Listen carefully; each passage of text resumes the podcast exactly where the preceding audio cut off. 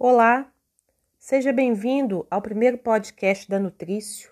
Meu nome é Mariana Braga, eu sou nutricionista e hoje nós vamos falar um pouco sobre o coronavírus. Vou compartilhar com vocês algumas das informações que eu tenho obtido a partir da leitura de artigos, outros sites de saúde, pareceres, diretrizes. Como nós sabemos, a infecção pelo coronavírus ela inicia-se normalmente pelas vias respiratórias, assim como em outros vírus, como por exemplo na influenza. Porém, o coronavírus toma uma progressão muito rápida e, em questão assim de poucos dias, toma uma proporção sistêmica. O coronavírus ele pode infectar qualquer célula que tenha o receptor deste vírus. O receptor a enzima conversora de angiotensina é aquela que capta o sinal que controla a pressão arterial. O vírus ele usa essa enzima para penetrar na célula e causa assim um desbalanço, uma desorganização e uma pouca manutenção da pressão arterial. Esse é o primeiro grande problema desse vírus.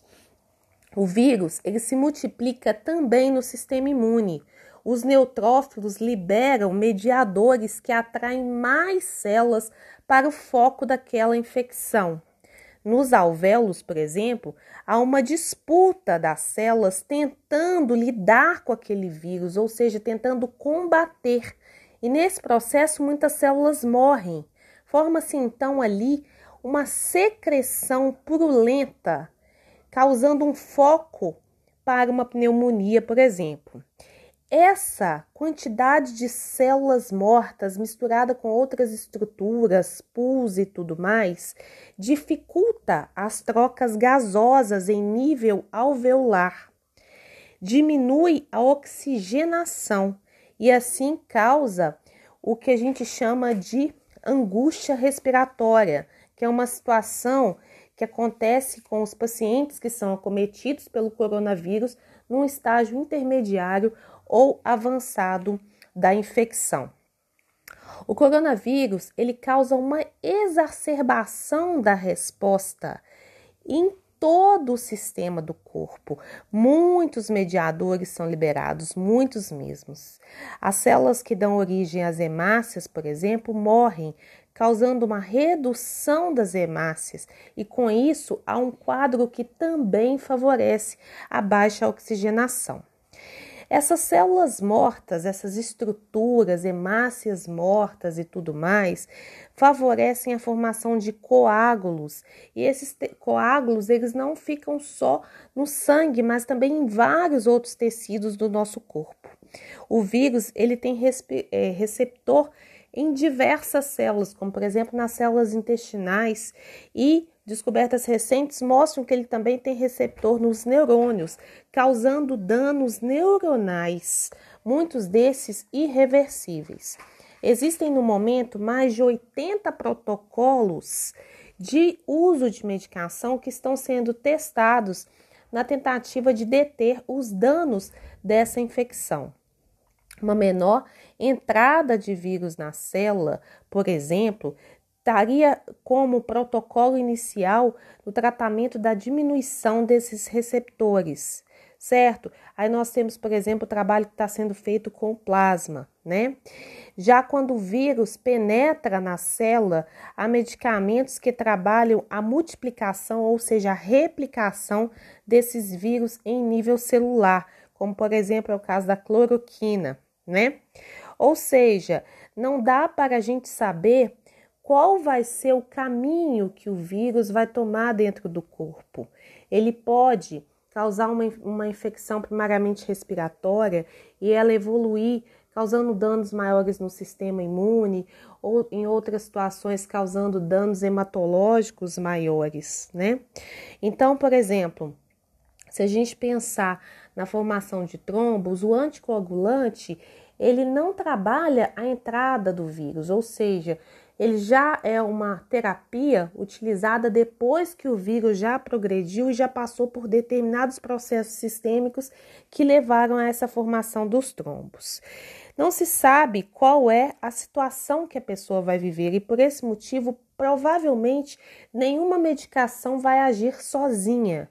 Então, até que a vacina seja liberada pelos órgãos que trabalham com as condições de saúde para que isso aconteça, nós temos um caminho à frente que é reduzir a infecção, fazendo com que a gente retarde o contato este, com este vírus para que essa fisiopatogenia ela seja mais conhecida. Em último estágio da doença, nós teríamos uma descompensação geral, como por exemplo, causada pelo dano renal, né, que seria um dos últimos estágios da infecção. Esse dano muitas vezes faz com que o paciente ele tenha que fazer diálise. E essa diálise, ela se torna extremamente grave para um paciente que já está num quadro de pneumonia, num quadro de sufoco hematológico, por exemplo.